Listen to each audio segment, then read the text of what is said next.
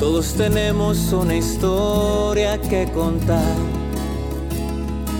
Todos tenemos una historia que contar. Todos tenemos una historia que contar. Buenos días, buenas tardes, buenas noches. Sean ustedes bienvenidos a Todos tenemos una historia. En esta tarde me complace presentar ni más ni menos que al creador de este espacio, Jorge Nieto, el creador, productor de toda esta historia. Jorge, ¿cómo estás? Buenas tardes. ¿Qué onda? ¿Cómo estás, José? No, pues encantado de que ahora me voltearon la tortilla y pues muy a gusto también para que conozcan otra parte de mí, güey. Bien, Jorge. Eh, hace algunas semanas tuve el honor de estar sentado aquí contigo compartiendo algunas historias y experiencias.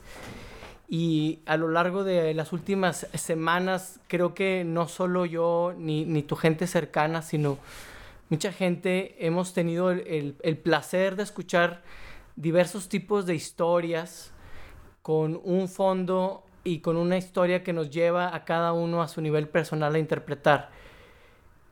Pienso que es importante que la gente que te sigue sepa quién es Jorge Nieto y para eso quisiera preguntarte tan simple como ¿quién es Jorge Nieto?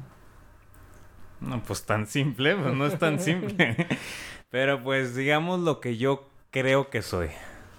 Yo creo que soy y siento que soy, soy una persona amigable, desde lo personal soy una persona amigable, empática, que le gusta ayudar y precisamente de esto que le gusta ayudar nace este podcast. Primero nació, bueno, nace este podcast con esa iniciativa de ayudar, con esa intención, sin ninguna otra intención extra, sin ninguna otra intención de más, más que alguien se siente identificado con alguna historia o con alguna anécdota, con alguna experiencia compartida aquí, ya sea mía o de los invitados, y que a través de eso les ayude a salir adelante. También soy una persona creativa, estudié mercadotecnia y comunicación. Después estudié, me, interesé más por el área hum, humanista. Estudié programación neurolingüística. Ahí aprendí mucho de, de mí mismo, de la mente, de comportamientos. También estudié después coaching. Y pues nada, creo que todo lo que he ido aprendiendo y estudiando va sumando al mismo objetivo que al final de cuentas creo que, que es y que me complemento en ser, que es el ayudar y el servir, eh, poniendo mis dones o mis habilidades al servicio de, de, la comunidad, pues por así decirlo. Bien, Jorge, eh, estoy eh, escuchándote y para la gente que nos ve y nos escucha, como esta carrera de, de hacer diferentes cosas, como desde la mercadotecnia, y luego la humanista y luego la PNL, después el coaching, que fuiste como ibanando eh, estas profesiones y, y, preparación para hacer esto, pero en, en, un día normal, ¿quién es Jorge Nieto? En un día normal, pues yo creo que, híjole, se me olvidó, se me olvidó mencionar una parte importante ahorita que lo menciones en mi día normal, pues tengo una rutina me levanto, voy a un trabajo de trabajo vendiendo medicina veterinaria en los establos. Ahí ese es mi día a día. Llego a mi casa, salgo a las 5, llego aquí. Y, y, y, y, lo que me gusta de ese día a día es que a partir de ahí puedo usar ese tiempo en idear, en crear, en meterle a mis proyectos personales. Y dedico un tiempo a eso antes dedicaba a hacer ejercicio, ahorita la verdad no, no me he metido tan de lleno a eso. Okay. Pero en sí así se me va el día. Lo dividiría yo en, en el trabajo normal que tengo uh -huh. y lo otro dedicado a mis proyectos. Y luego ya se llega la noche y pues a dormir. Oye Jorge, qué, qué interesante lo que me estás diciendo y te voy a hacer una pregunta o de, desde mi postura yo te observo a ti como un chavo con mucho entusiasmo no significa que yo no esté chavo, significa que mucho entusiasmo. Pero quiero que nos compartas cómo, cómo le hace una persona que tiene una vida, digamos, aparentemente normal o común. te escuché decir, me dedico a, la venta de, productos veterinarios en establos. Ajá. Entonces, para mí, si yo, yo te conozco, pero si yo te observo desde afuera y, y, y, lo pregunto porque me causa el mismo asombro, además de que te conozco desde cerca, ¿cómo le hace un cabrón para tener una vida cotidiana en, labor de venta y después transformarse en, en ser esta persona que entrevista con preguntas de poder, con preguntas profundas, que encausa una conversación? ¿Cómo complementas esta parte de tu ser cotidiano? y luego cómo utilizas este, por llamarlo de alguna manera, disfraz o personaje, cómo, cómo puedes interpolar y transportarte de esa mañana cotidiana en establos donde huele a vaca, donde... Sí, sí, sí. Sí, te transportas en distancias. ¿Cómo, cómo es esa transformación de, de Jorge Nieto, el vendedor, a Jorge Nieto, el que está sentado eh, entrevistando a una persona?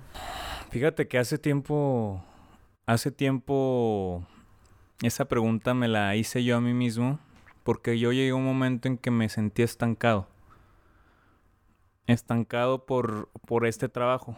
No que no me no que no me llene ni que no me ni, no, ni que no que no me llene ni que no esté agradecido, sino que sentía muy en el fondo que yo debía hacer algo más, sentía muy en el fondo que tenía que hacer algo más. La forma en que logré equilibrar estas dos partes sin que se desbocara una o la otra fue simplemente un cambio de pensamiento. O sea,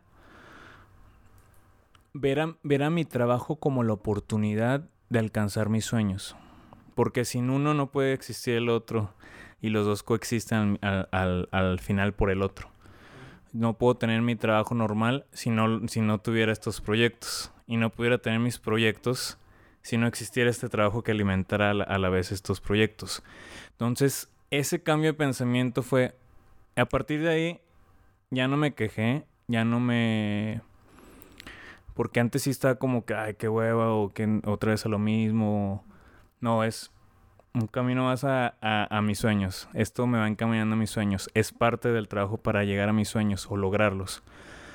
Y del otro lado, porque si le, diera rienda suelta a mi creatividad o a, o a este personaje que mencionas, pues tampoco creo que llegaría a algún lado. Porque viviría de sueños. Wow.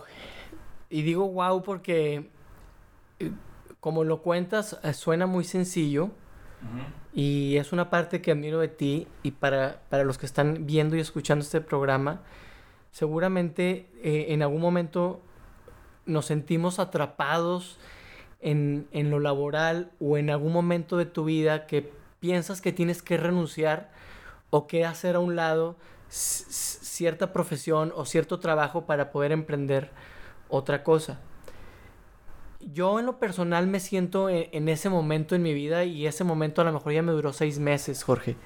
Ajá. Ahorita dijiste algo que, que, me intrigó mucho, que dijiste que hubo un cambio de pensamiento.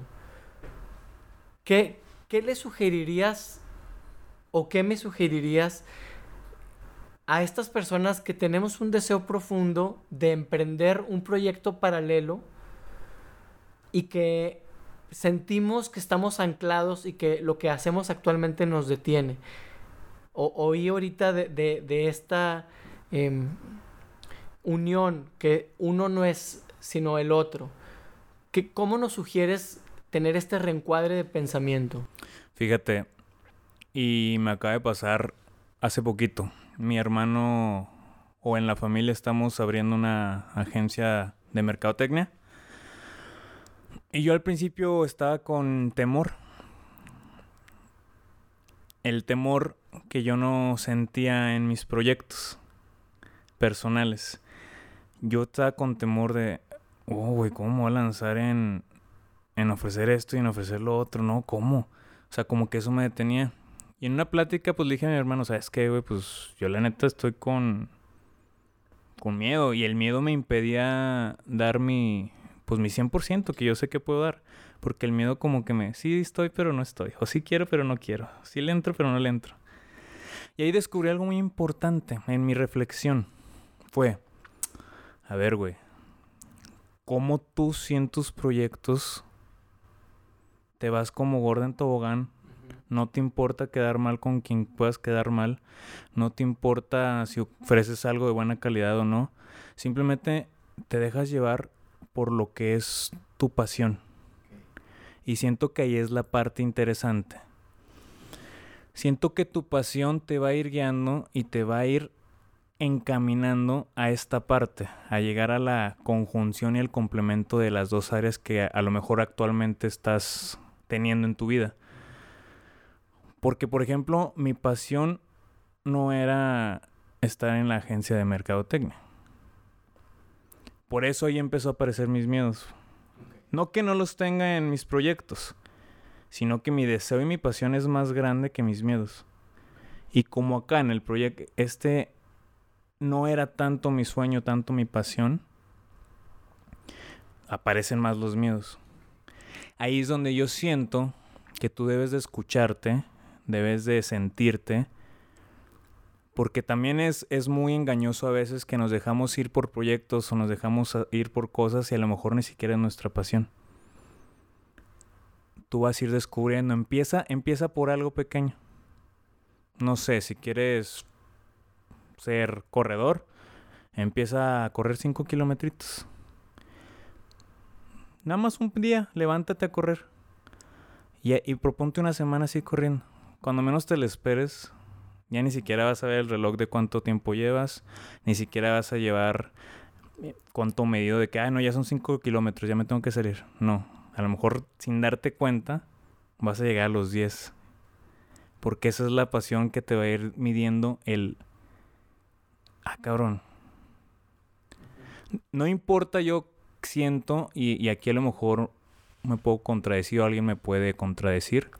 No siento yo que, el que seas bueno gane. Ojo, no, no estoy diciendo que no sea importante. Siento yo que el ser bueno se puede aprender. Y la pasión te puede llevar a ir aprendiendo para llegar a ser ese, esa persona buena en algo que quieres ser. Y ahí es donde se, alcanza la pasión con el talento. Siento yo. Sí, escuché decir a una persona hace poco que decía, em, una cosa es pasión y otra cosa es talento, ¿no? Ahorita estás hablando de una conjugación entre lo que te apasiona y entre lo que eres bueno o pudieras desarrollar con muchas repeticiones ese talento, ¿no? Yo, yo sigo escuchándote y de, alguna forma eh, estoy entendiendo que yo quizá tenga muchas limitantes si me comparo contigo en cuanto a que me siento apasionado por algunas cosas y veo que tú, tú te avientas como gorda en tobogán, como dijiste ahorita, nada más voy a dejar lo de gorda, lo del tobogán no. te avientas, te avientas con y sin miedo. Ya te aventas, te estás aventando en, este proyecto familiar de, la agencia de mercadotecnia. Te, te aventaste tiempo atrás en, las ventas eh, con el negocio que entiendo que es familiar.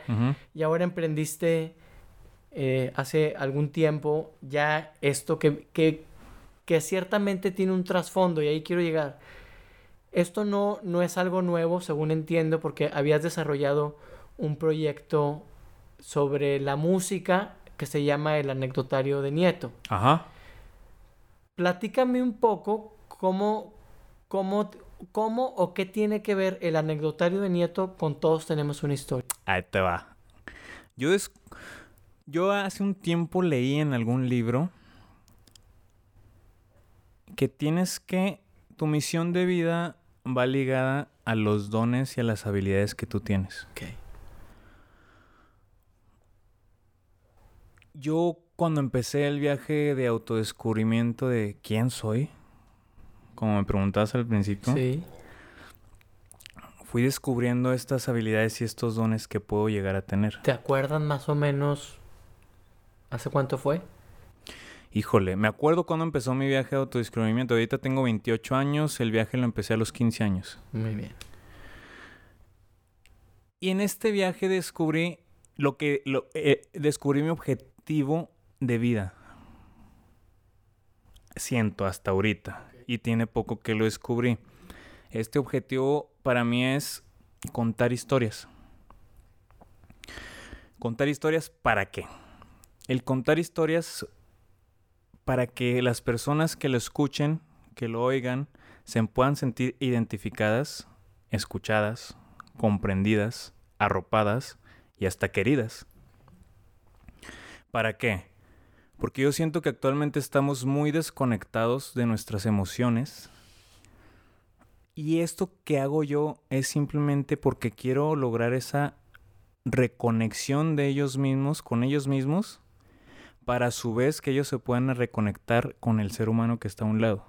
Y a través de eso, pues llámame soñador o lo que tú quieras, pero lograr un mundo mejor. Y el contar historias lo puedo hacer de mil maneras. En una canción, en un podcast, una conferencia, en un cuento, en cualquier, en un chiste, en cualquier cosa puedo desarrollar eso. Oye, Jorge, este, te voy escuchando y, me voy como atrapando en tu historia y luego voy, voy creando la mía. Pero me, me surge una pregunta em, muy personal que, que quiero que me la compartas y la, la gente que te sigue, que ya es una gente muy, ya te diría yo, ya es considerable tu audiencia y no sé de qué manera me estoy aprovechando yo aquí ahorita. dijiste que todo lo importante que es reconectarse, ¿no? Y que tú te gusta contar historias porque a través de esas historias nos sentimos escuchados, guiados. Y hablaste de sentirnos queridos. Ajá. ¿Qué le hace sentirse, qué le hace sentir querido a Jorge Nieto? ¿Qué me hace sentirme querido? Creo que va muy relacionado con este, con todo esto. Ahí te va. Y a lo mejor ahí me meto en temas más escabrosos, profundos. Muy bien. Pero yo hace tiempo haciendo conciencia y reflexión, me hice esa parecida pregunta de, bueno, güey, ¿por qué necesidad de contar historias? ¿O por qué nace ese objetivo de contar historias? Más profundo, ¿no? O sea, no lo que te dije ahorita. Y yo creo que va muy ligado a que en algún momento yo llegaba a contar algo en mi casa, ya sea mi papá o mi mamá, y, y pues hasta a veces era ignorado. Y hasta a veces era como que pues nadie habló, güey, ¿sabes cómo? A lo mejor de ahí nació el deseo de hablar, de contar historias, de de cómo me hubiera sentido yo si me hubieran escuchado. Y a lo mejor ahí alguien se puede sentir querido de esa manera. A lo mejor yo me siento querido cuando me escuchan. O sea, para ti que alguien escuche una canción tuya podría significar que está siendo querido, por así, por así decirlo. Fíjate que puede ser que sí, pero nunca lo había visto de esa manera. ¿Sabes? Como, o sea, yo, yo como en, en mis proyectos soy muy suelto. O sea, por ejemplo, en este proyecto de Todos tenemos una historia, lo suelto y, y no me... Perdón, no me encapricho a, por ejemplo, a tener ciertas vistas o a que alguien lo escuche o... Voy, a hacerte una pregunta que a lo mejor me salgo y luego regreso a lo que estamos platicando. Échale. ¿Cómo consideras que te percibe la gente que te observa, te escucha y te ve? Pero que no tiene un contacto o una relación contigo.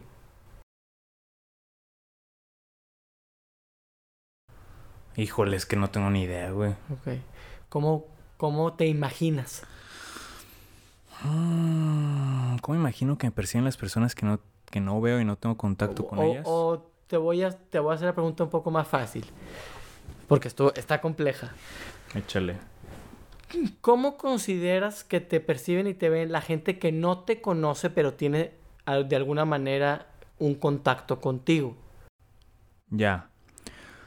Pues te voy a ser honesto, la verdad no sé, pero me han llegado mensajes de personas que no conozco y no tengo ni idea de, de dónde aparecieron o cómo llegaron. Ok.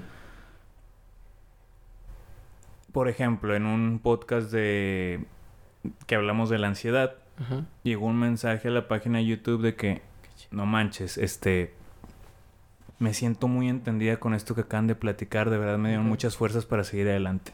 Muy bien.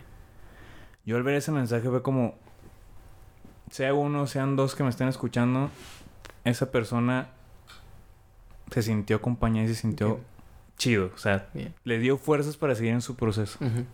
Te, lo, te lo pregunto porque cuando yo te conocí la- la- las primeras veces, este, me daba la impresión de que eres un cuate mm, como muy firme en sus convicciones y algunas de las experiencias, ahora las llamo cómicas en su momento, ¿no? Hablábamos de, de que los abrazos eh, te, significaban como a- algún, Incomodidad. alguna incomodidad, Ajá. ¿no? Sí. Pero tam- también en ese momento que ya, ya estabas en la música, escu- te esc- escuchaba tus letras y tus canciones y decía, ay cabrón, siento que es, no se parece al cuate, este cuate es, pareciera que sí le gusta abrazar y tener ese contacto, ¿no? O, o sea, tu- Sí, sí, tus sí. letras hablan de, de mucho amor eh, y, y a lo mejor en mi mapa mental significa amar como el, el estar cerca y contacto, ¿no? Y, y, te- y repito esa, esa onda de que era, era la, la- la carrilla, ¿no? De que no, al nieto hay que darle un abrazo para que, eh, Para que- sí, sí, para, sí. para que se aguangue y sienta, y sienta el cariño y sienta el amor. ¿Cómo, ¿Cómo tú nos puedes platicar esa parte que no sé cómo esté ahora, de, de ser tan sensible, de, de poder plasmar en, la letra a algo que pueda conmover al güey más sensible y al güey más duro y que a, a lo mejor a simple vista no parezca que seas una persona tan sensible o tan profunda en ese sentido. Ajá. Fíjate que fue un proceso, ahorita gracias a Dios te puedo decir que ha cambiado mucho esa parte. Ya he logrado y me di cuenta en mi última relación, en mi última relación yo era más suelto, yo creo que ves que se me van viniendo ideas y te las voy a decir, este creo que es porque yo antes no me permitía recibir ese amor. No me permitía recibirlo. Porque no sabía cómo recibirlo.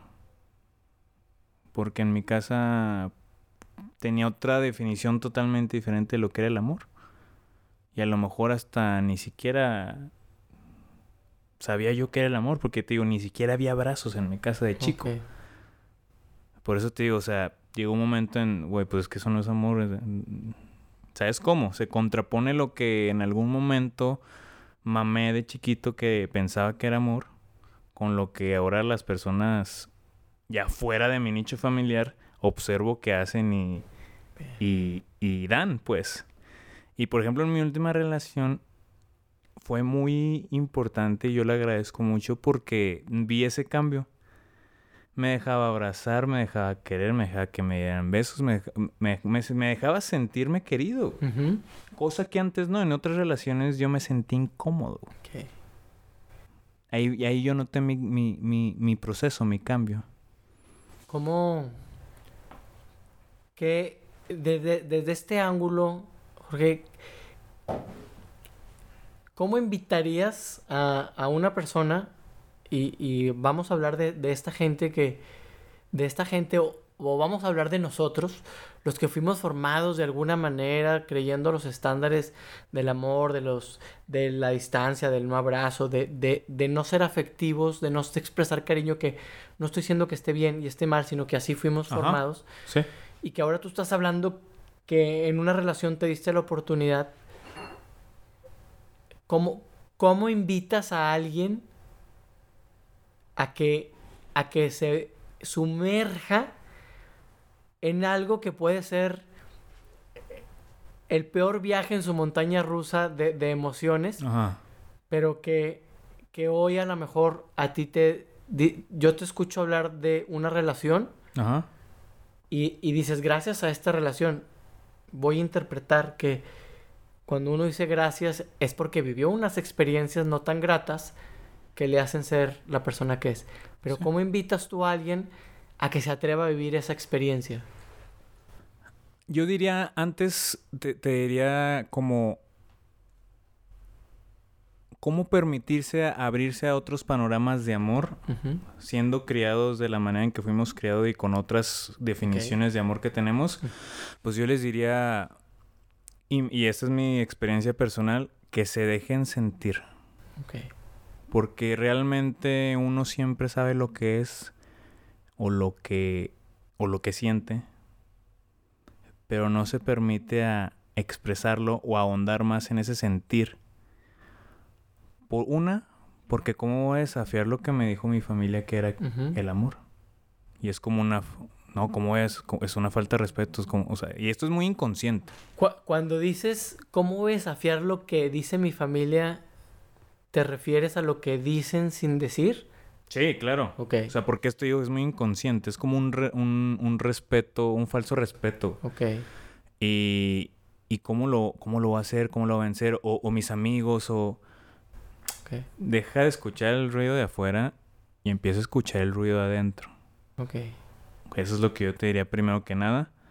Cuando empiezas a escuchar el ruido de adentro, en mi, en mi experiencia personal, tu ruido de adentro no de la mente, porque la mente también apaga, la tiene mucho ruido e interviene mucho en, en estas decisiones más que nada. Siente el corazón, escúchalo. Pero sobre todo siéntelo, él te, él te va a ir guiando a todo lo que tienes que, que vivir. Y de esta manera te puedes ir abriendo a estas formas nuevas de amor. Porque a veces nuestro cuerpo, nuestro mismo ser, nuestra misma alma, alma, nos va pidiendo ya nuevas formas de, de expresarnos, nuevas formas de sentir, nuevas formas de, pues, de evolucionar. Y, es, y si sigues escuchando este ruido de afuera, vas a estar siempre en conflicto con el ruido de afuera y tu ruido espiritual. A- además de la música, al cuerpo, ¿a ti qué, a qué te ha invitado a esta nueva forma? O sea, además de la música. Además de la música, el cuerpo que me ha invitado.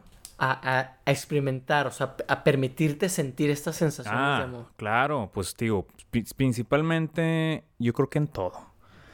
Te digo, la relación que viví, este, esa, no, no, no fue gracias a esa, pero gracias a, e- a esa relación me di cuenta de mi cambio. Más bien.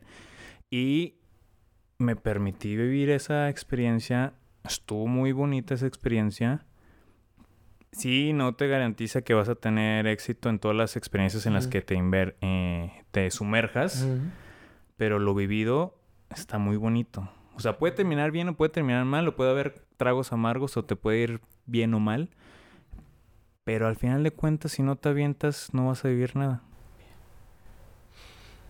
Si no te avientas, eh, no vas a vivir nada. De este nuevo crecimiento que te estoy hablando. Hablando de, de aventarte, ¿a qué crees que no te has aventado todavía? que creo que no me he aventado todavía. Te hago la pregunta Ajá. de, desde este lado que te veo bien aventado yo, ¿no? Te veo muy aventurero. Ya me estás hablando de que estás abriendo un negocio, emprendiendo un negocio nuevo, de que tienes una profesión que, que estás ejerciendo hace años, de que eres músico, de que tienes un podcast.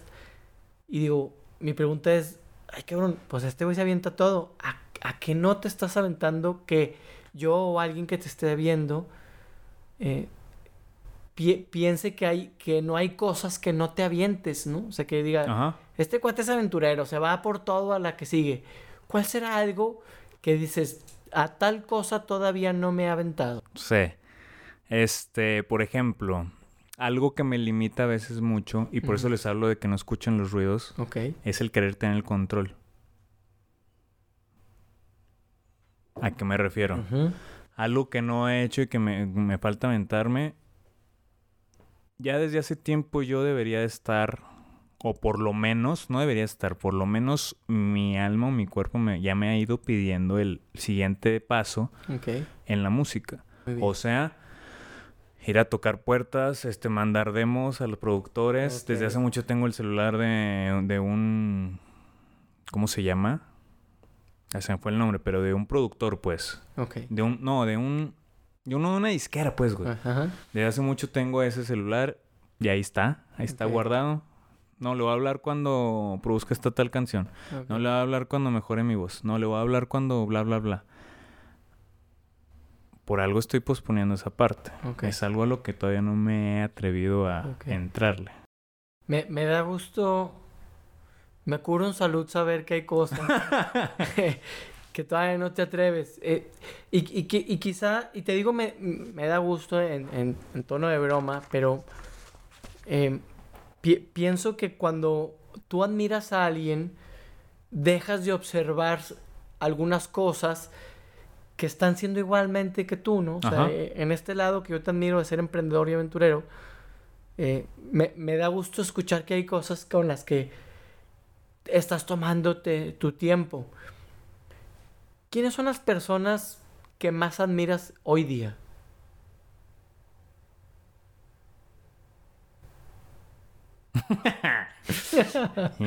Este, personas que admiro. Fíjate que yo admiro mucho a mi mamá, Ok, a mi papá. Cada uno en su parte. bien. O sea, mi mamá la admiro porque ha luchado desde mil cosas y siempre se ha mantenido en pie.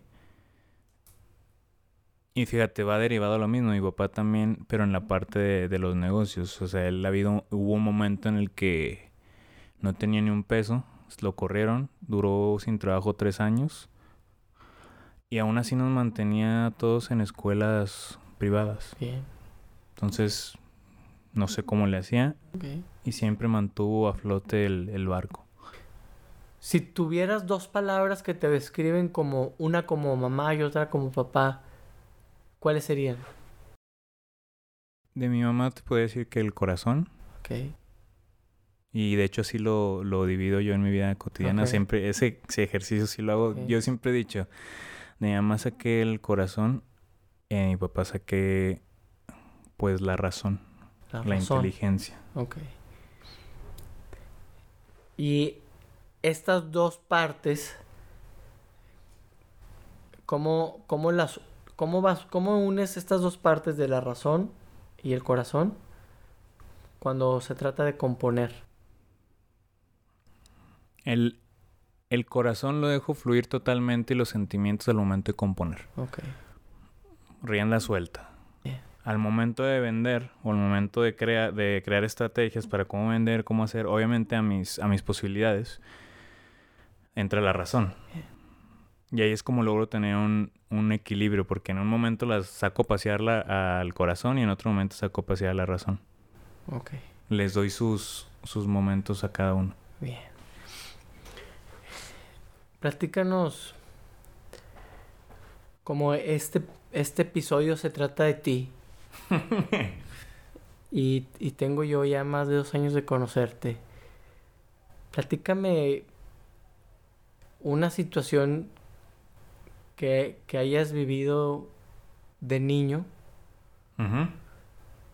que crees que te acompaña hasta hoy día para ser la persona que eres.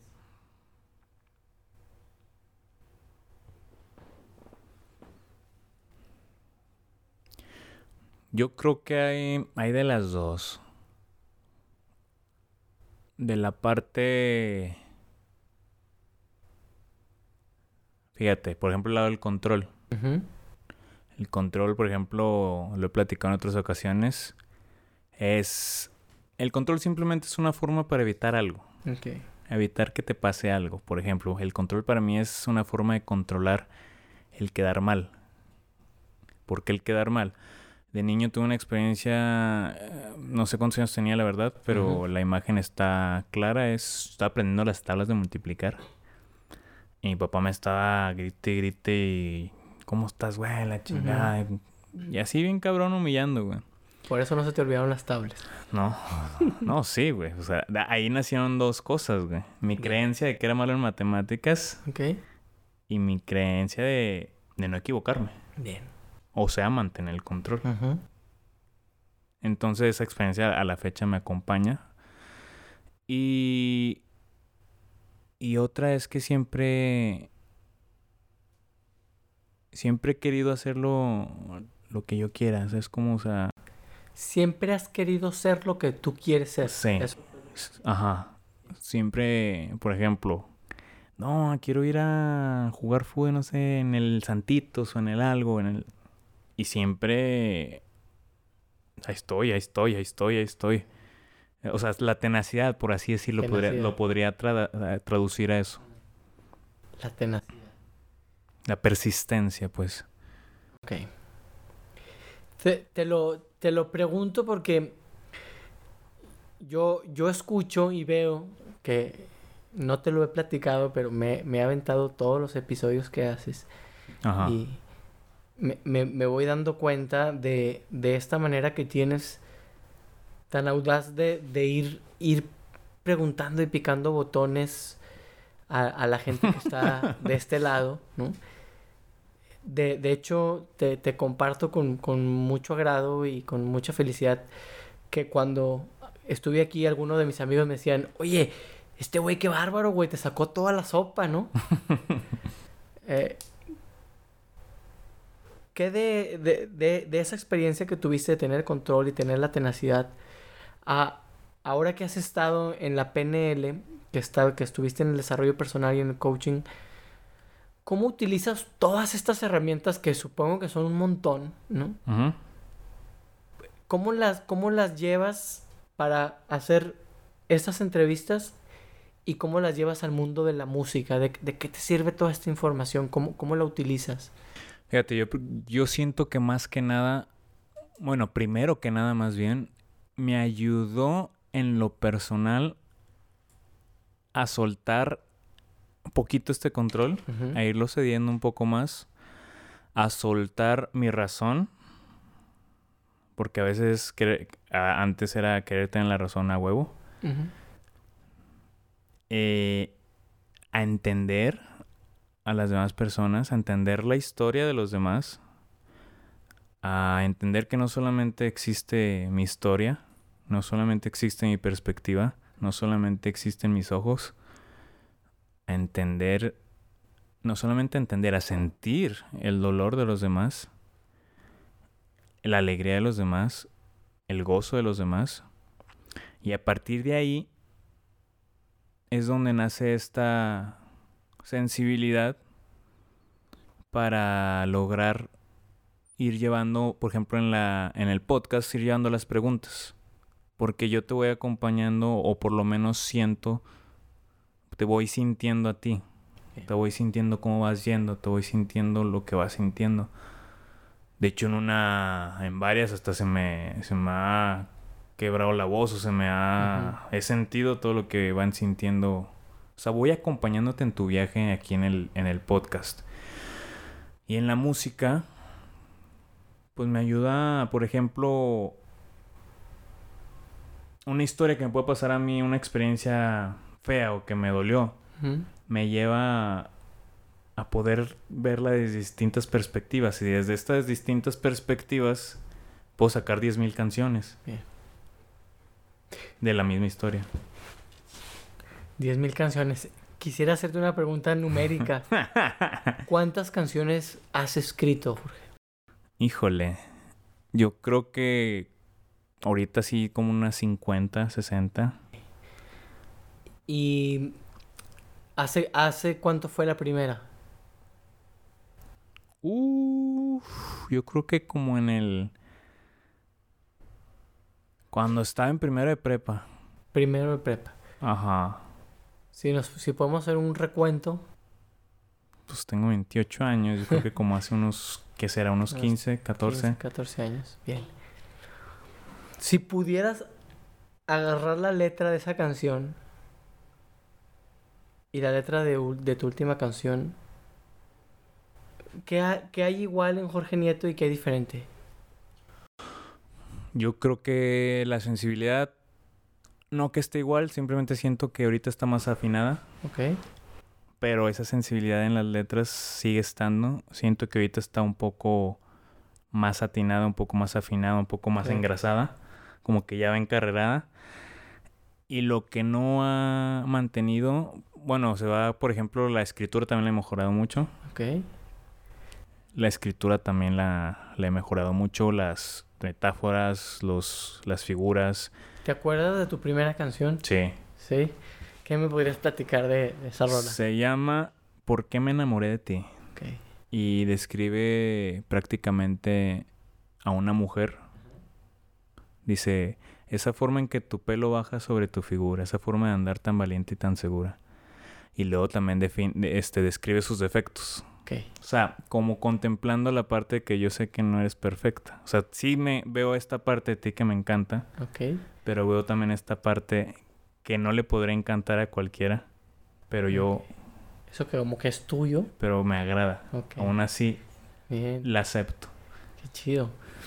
Oye, y yo, la mayoría de tus canciones que yo he tenido la oportunidad de escuchar hablan del amor.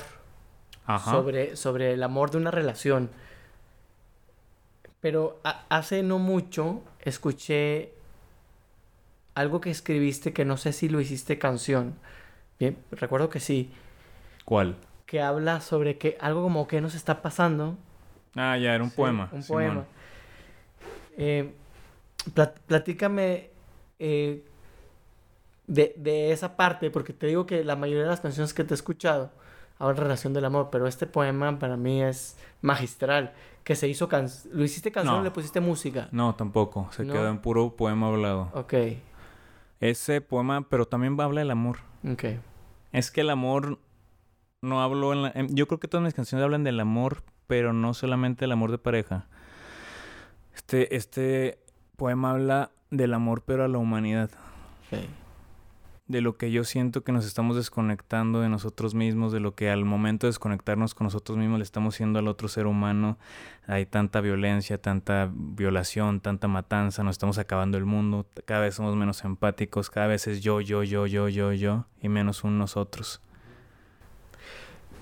¿Por, qué la gente como yo, que somos muchos, disasociamos, o sea, deseparamos el amor de que el amor es lo que sientes por alguien? Y ahorita, digo, me, me acabas de dar es- esta, esta apertura de, oye, mis canciones siguen hablando del amor, güey. Tú, yo interpreto que el amor es, mi creencia del amor va como, es lo que yo siento por una persona Ajá. y normalmente es como del sexo opuesto, ¿no? ¿Qué, qué, qué nos hará no voltear a ver a que eh, el amor tiene muchas aristas, desde amar hasta un- una persona de tu mismo sexo, como al planeta, como a una comunidad, como...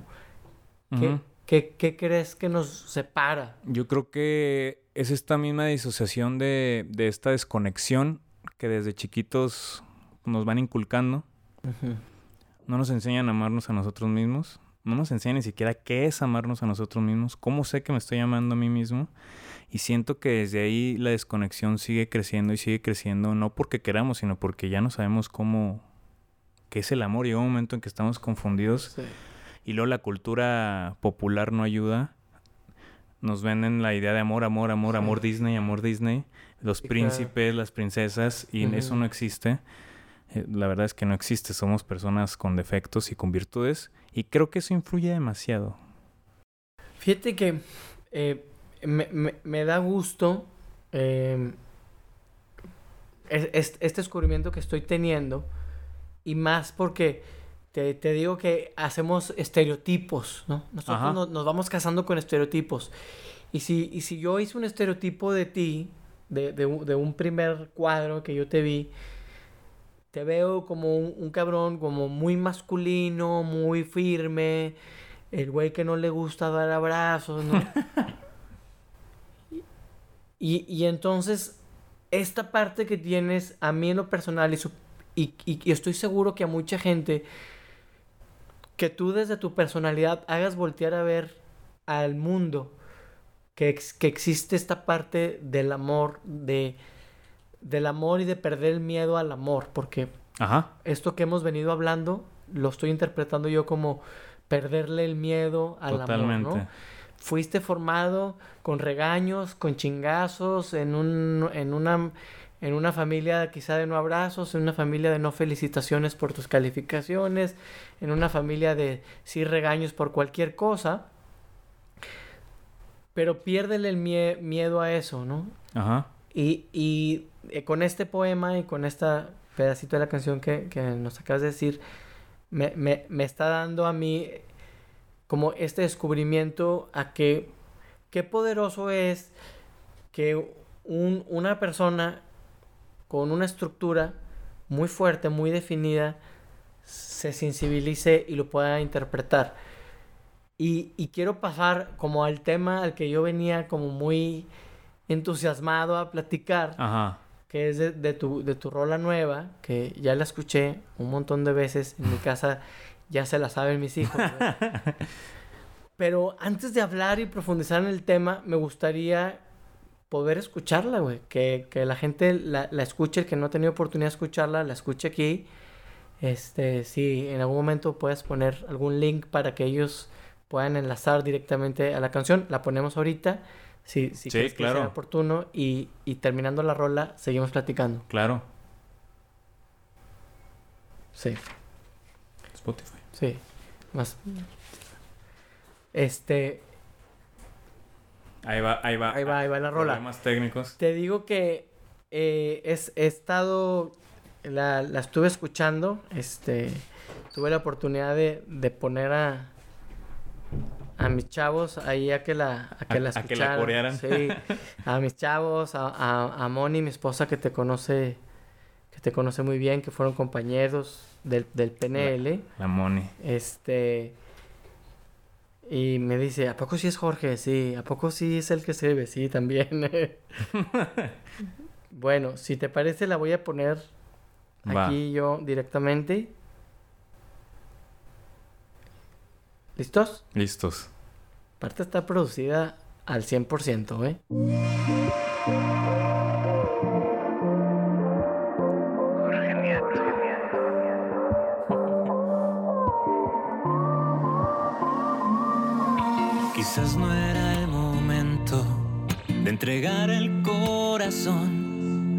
Yo sé que te duele por cómo todo se dio.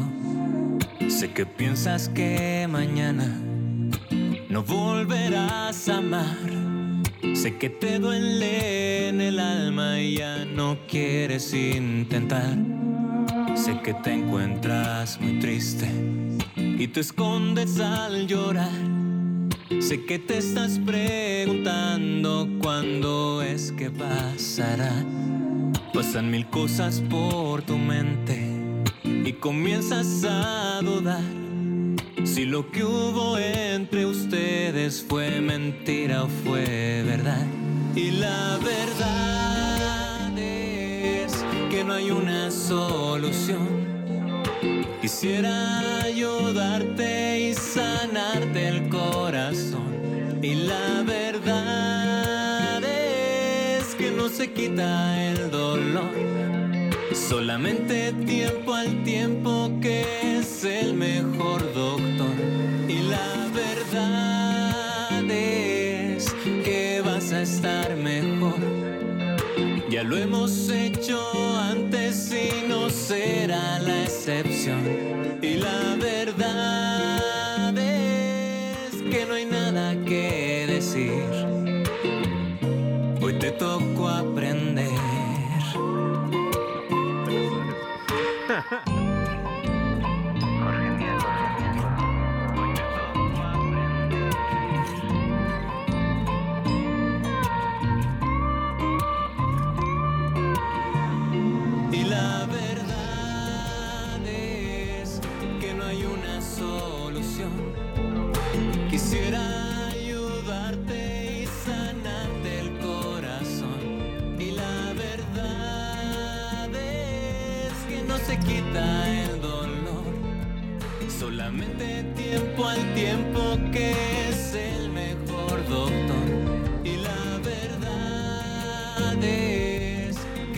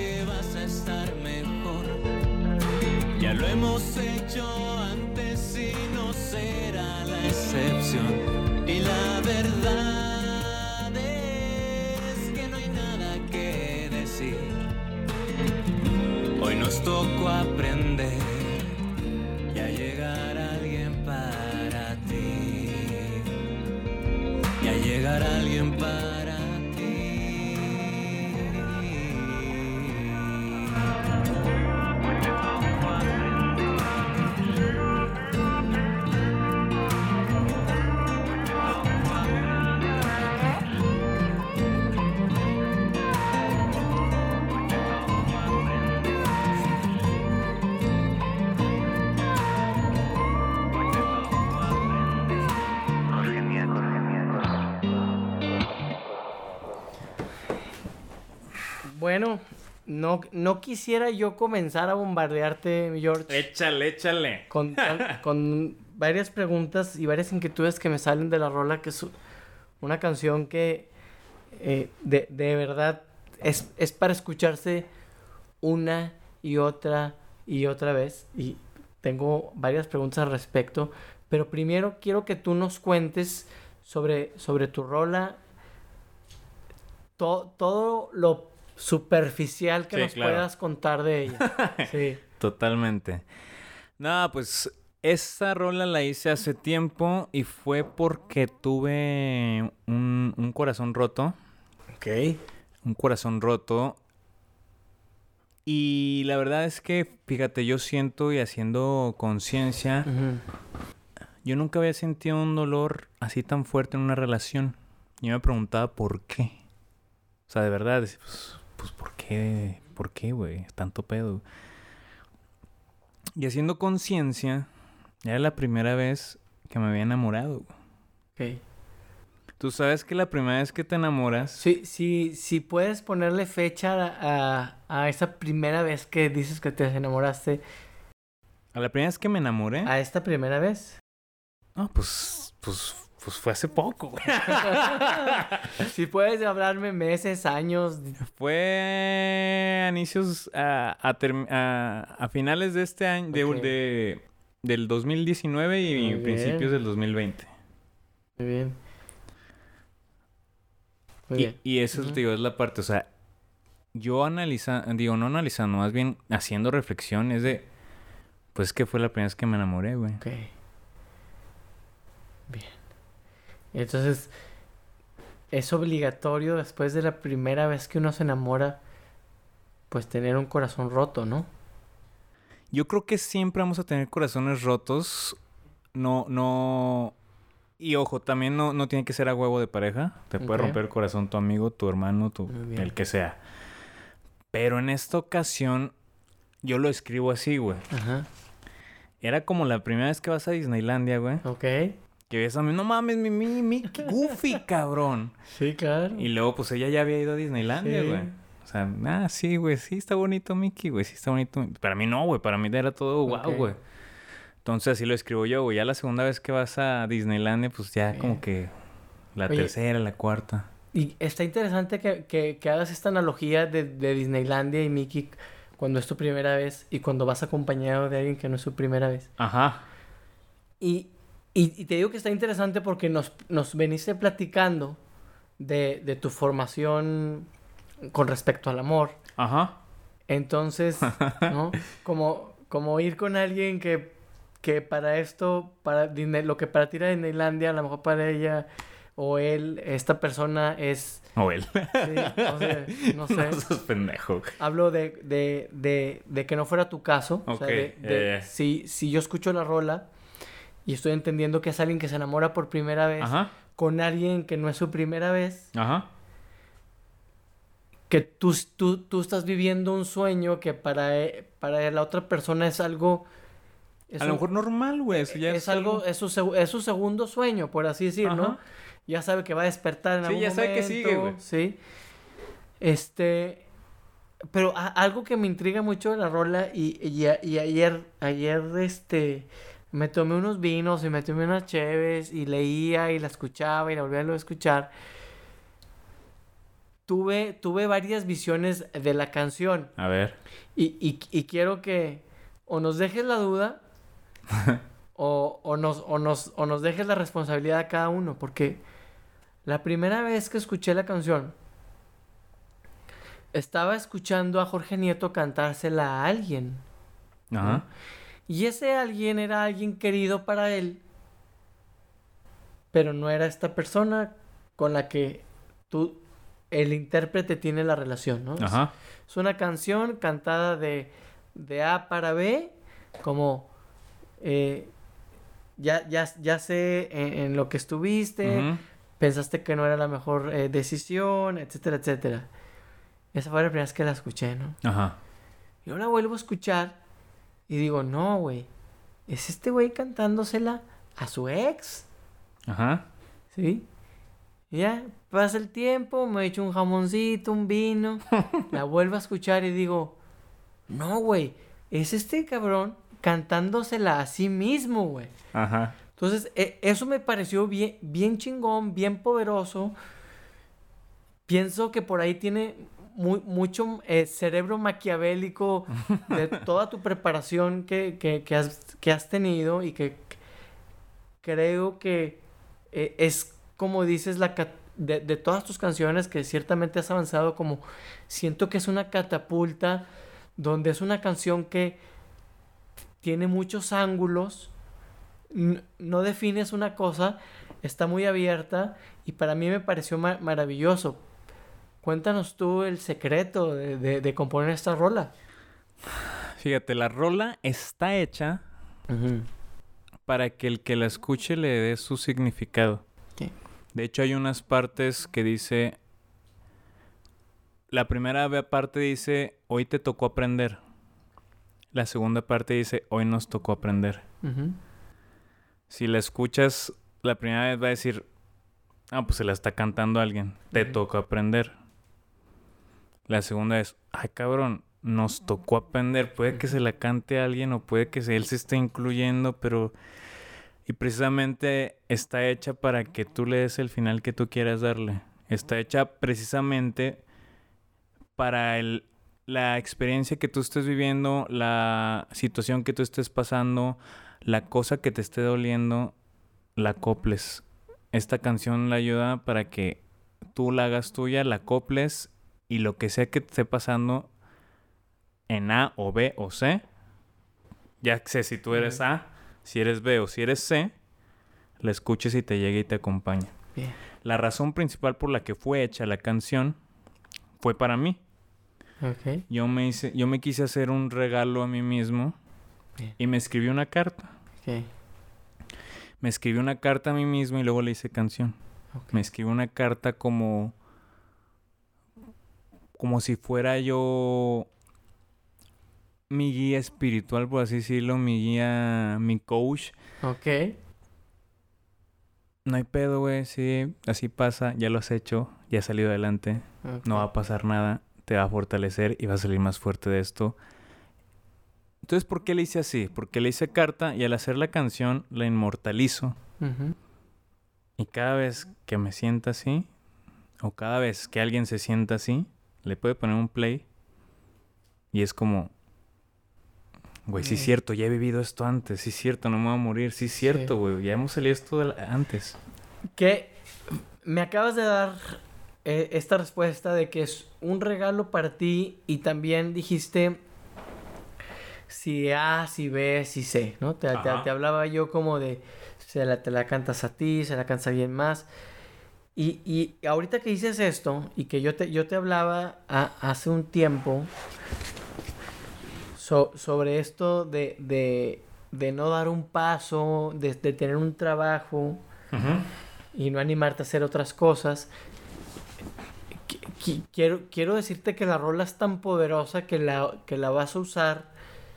El que la está escuchando la puede usar a, a, a- a como a, a que gire a su favor, ¿no? Sí. Entonces ayer que yo la estaba escuchando, yo que vengo de, de puedo decirte de tres meses muy malos, de 15 días muy feos y de una semana catastrófica, ayer ya en un rato que me di tranquilidad, eh, estaba escuchando la canción y, y entonces eh, empecé a conectar con mi emoción de mi amor, no, no, no de mi amor de pareja, sino la emoción de mi amor. Y yo decía, a ver, güey, que quizás no es momento de entregar el corazón, ¿no? Y entonces yo, yo, yo me estoy sintiendo en el trabajo muy, muy ofuscado, como, como muy a prisa, como que le estoy entregando, los que somos empleados a veces sentimos que le entregamos nuestra vida a la empresa, ¿no? Y entonces ayer cuando escuché la canción tuve un momento de tranquilidad de decir, güey, no, no entregues esa parte que, que no le corresponde al lugar, te corresponde a ti, ¿no? O le corresponde a una relación de pareja. Entonces, eh, a- además de que vi que se la puedes cantar a alguien más, que te la puedes cantar a ti, que la puedes cantar para dos, para ti y para alguien más, la puedes interpretar para cualquier circunstancia que tengas en, en tu vida, ¿no? Y, y, y fui, y fui rescatando eh, preguntas y frases de la canción que, que, que me fueron dando como campanadas, ¿no? Y una de ellas fue que el tiempo al tiempo es el mejor doctor. Ajá. ¿Cómo en esta canción eh, tú, tú hablaste de que esta canción la, la compusiste a raíz de que interpretas que es la primera vez que te enamoras de forma genuina y de que te metiste a Disneylandia con alguien que ya se había subido y bajado tres veces del mismo juego? Mi pregunta siguiente es en- con respecto a la canción es, ¿la escribiste una vez que pasaste todo el proceso o mientras vivías el proceso de desenamoramiento o desencanto o de esta entrega al corazón que resultó, hablamos de, de mi primer corazón roto eh, a raíz de la canción. Ajá. ¿En qué momento de esa etapa escribiste la canción? Fíjate, te voy a contar una anécdota primero. Como yo sentía mucho dolor, obviamente el dolor que yo sentía no tiene nada que ver con ella. Es todos, bueno, no todos sabemos. Este, aprendí a ver que mis heridas o mis dolores no son a causa de otras personas, sino de heridas mías no atendidas. O sea, me hice responsable de mi dolor y al momento de hacerme responsable de mi dolor, pues fui a buscar ayuda de alguien más que profesional y que tuviera una visión no sesgada como yo la estaba teniendo en Muy ese bien. momento. A raíz de esa ayuda que fui a, a buscar, alguien más, este, con la ayuda que fui, me dijeron, me dijeron esto, este cuentito, y me gusta mucho Ok. porque me identifico totalmente con esta parte. Con la parte, más bien me ayudó la, par- la, la, la enseñanza del cuentito. Un joven se enamora de una chava en un pueblo. Este joven estaba perdidamente enamorado de esta chava.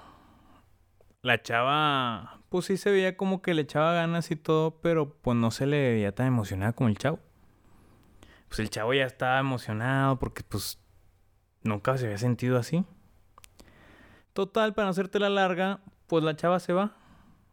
Y el chavo no entiende qué pedo. entra confusión en él. Busca ayuda, busca todo. No, no haya cómo lidiar con su dolor. En una platiquita con alguien, el- ese alguien le dijo, ¿sabes qué, güey? Hay un sabio en la colina ese güey te va a resolver tu, tu pedo, güey. Ve con él. Pues harto de buscar todas las pastillas o todo lo posible que pudiera haber, fue a, a la colina con el sabio. Le dijo, oiga, sabio, tengo el corazón roto en mil pedazos. Ayúdeme.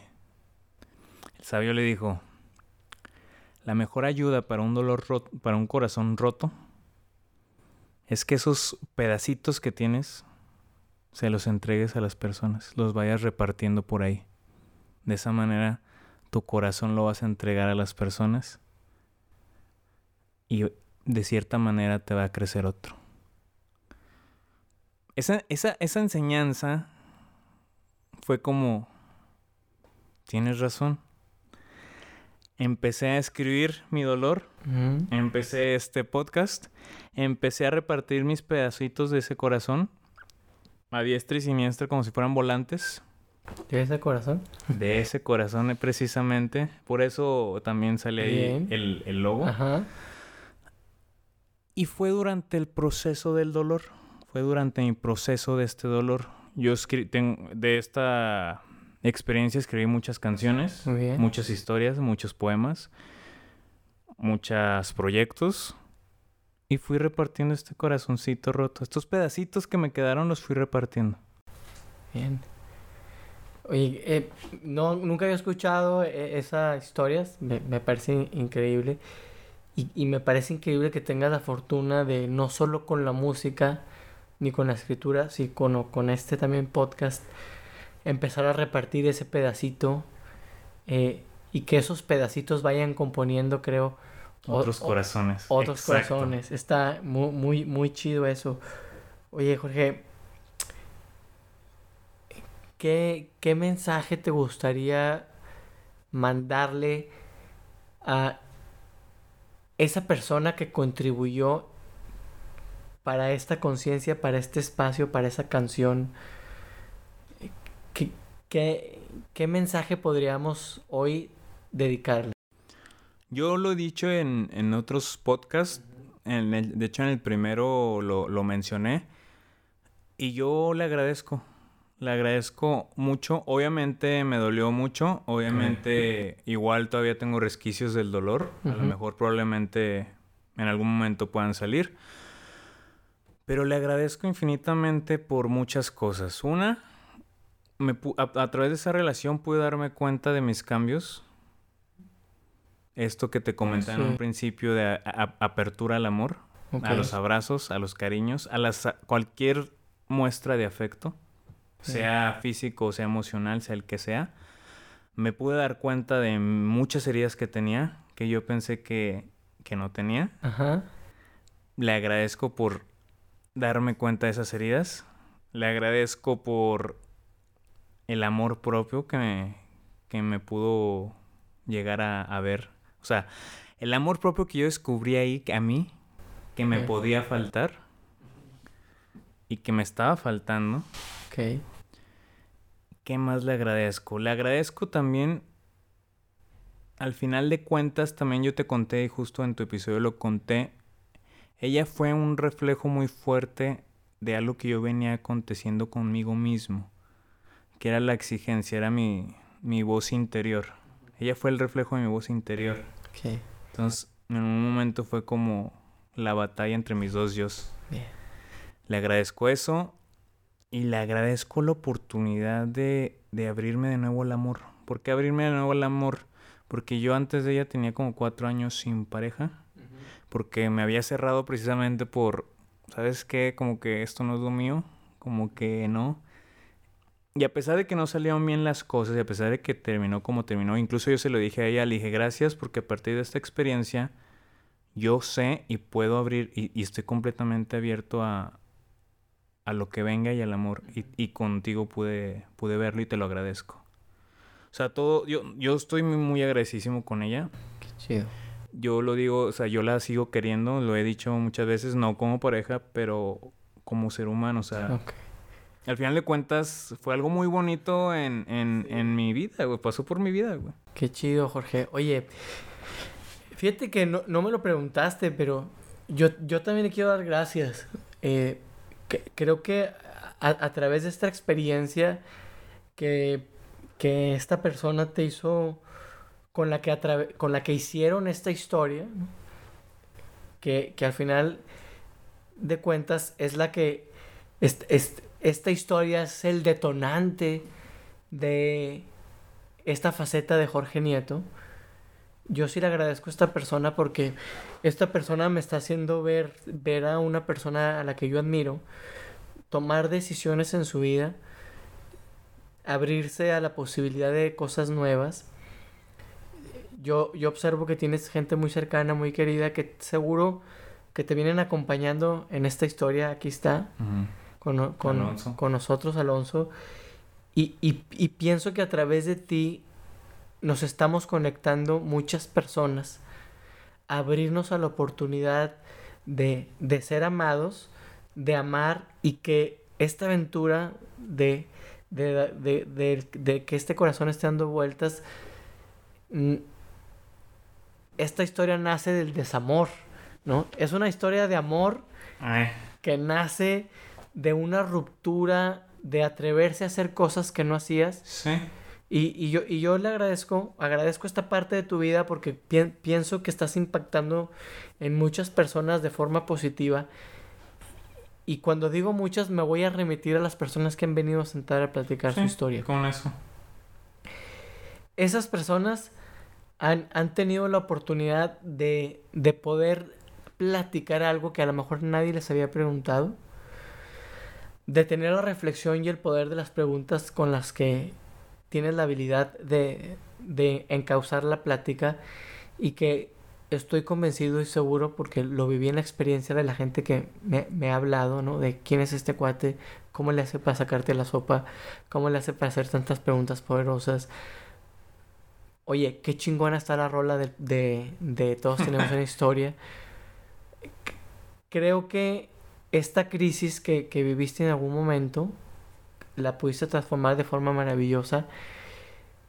Quiero, que nos invites desde Jorge Nieto a escuchar tu canción, dónde la podemos oír, cómo se llama, eh, cómo la busco, es gratis, me va a costar, cómo está la onda.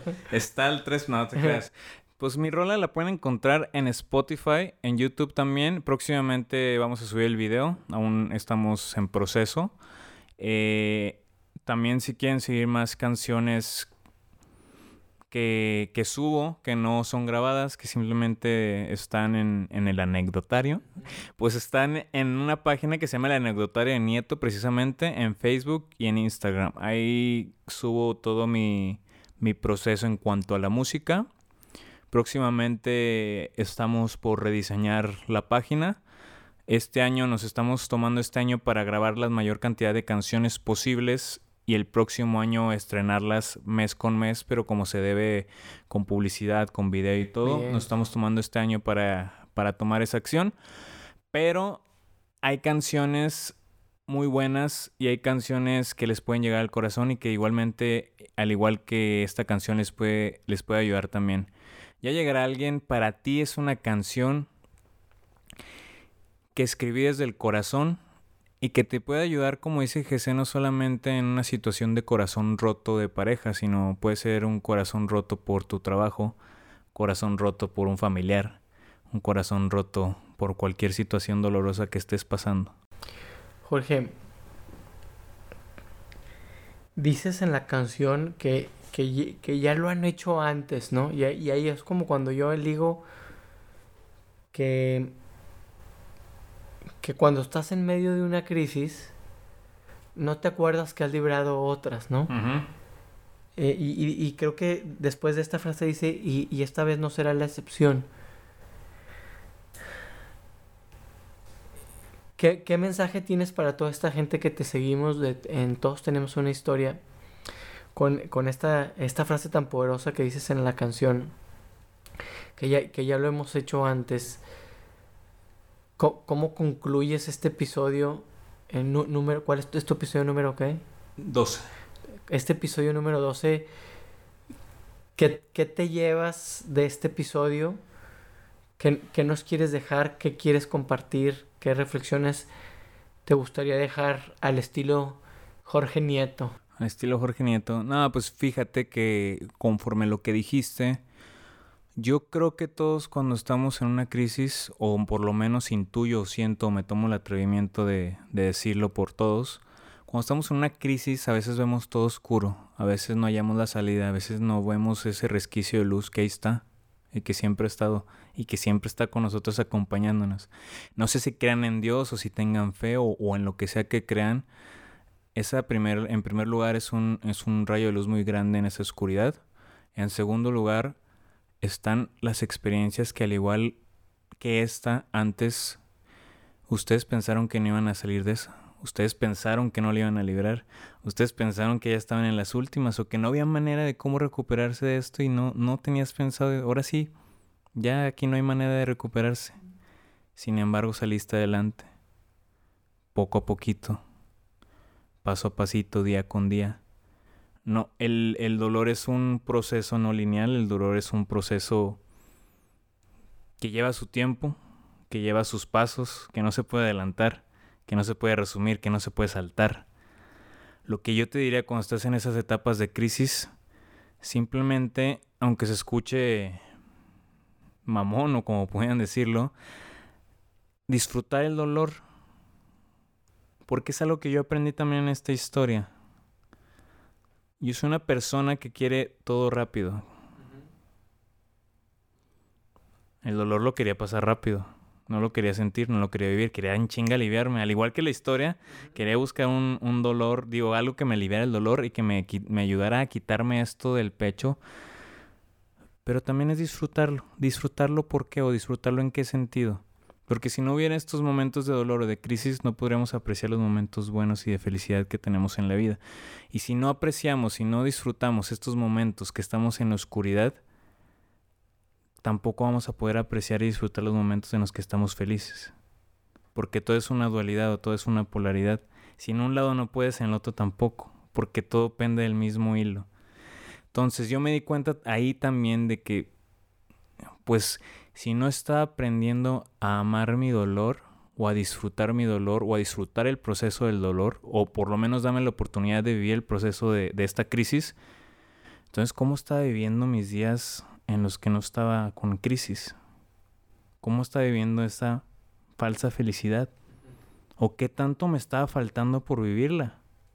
¿O dejarme sentirla? ¿Qué tanto me estaba limitando a sentir lo que tenía que sentir en cada una de esas etapas?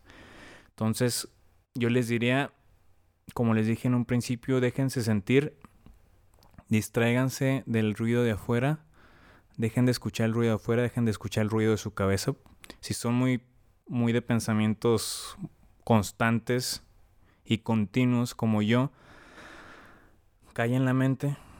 ¿Cómo callen la mente? Meditando, leyendo, música, arte, deporte, cualquier cosa que ustedes disfruten y sobre todo conecten con sus emociones y su, su corazón.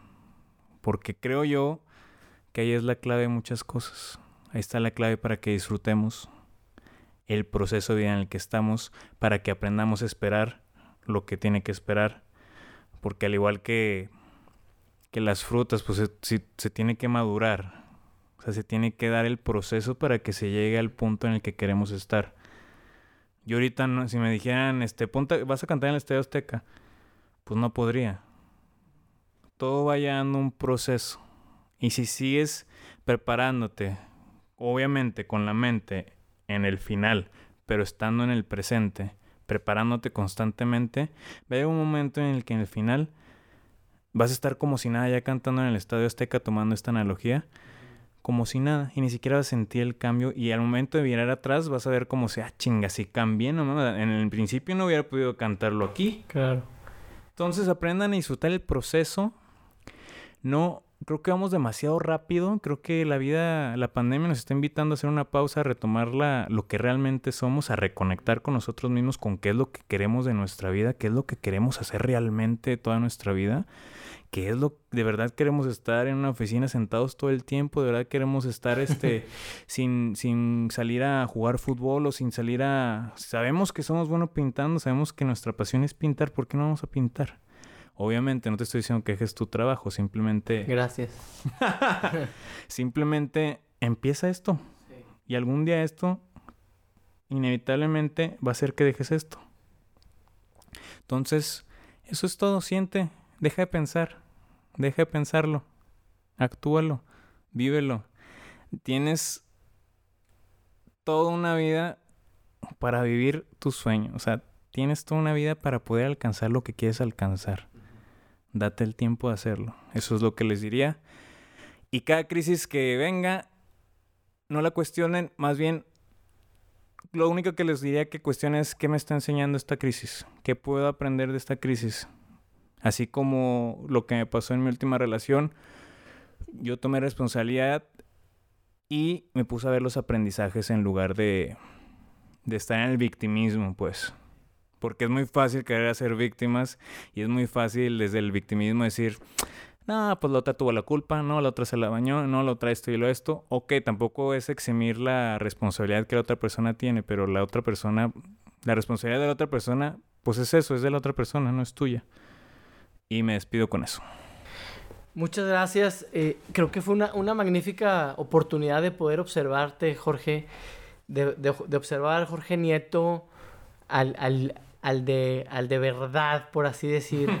al Jorge Nieto que se levanta por la mañana, que va al establo, que vende productos, que anda de arriba para abajo, que agarra la carretera, que regresa, que prende su computadora, que agarra su micrófono, que, que escribe. Al Jorge Nieto que se enamora, al Jorge Nieto que abraza, al Jorge Nieto que no abraza, al Jorge Nieto que se desenamora también. Al Jorge Nieto que está viviendo crisis, que las vive, que las acepta, que no las acepta y luego se reencuadra y las puede aceptar. Creo que nos has dado un, una buena lección de, de que dijiste tú que tenemos polaridades.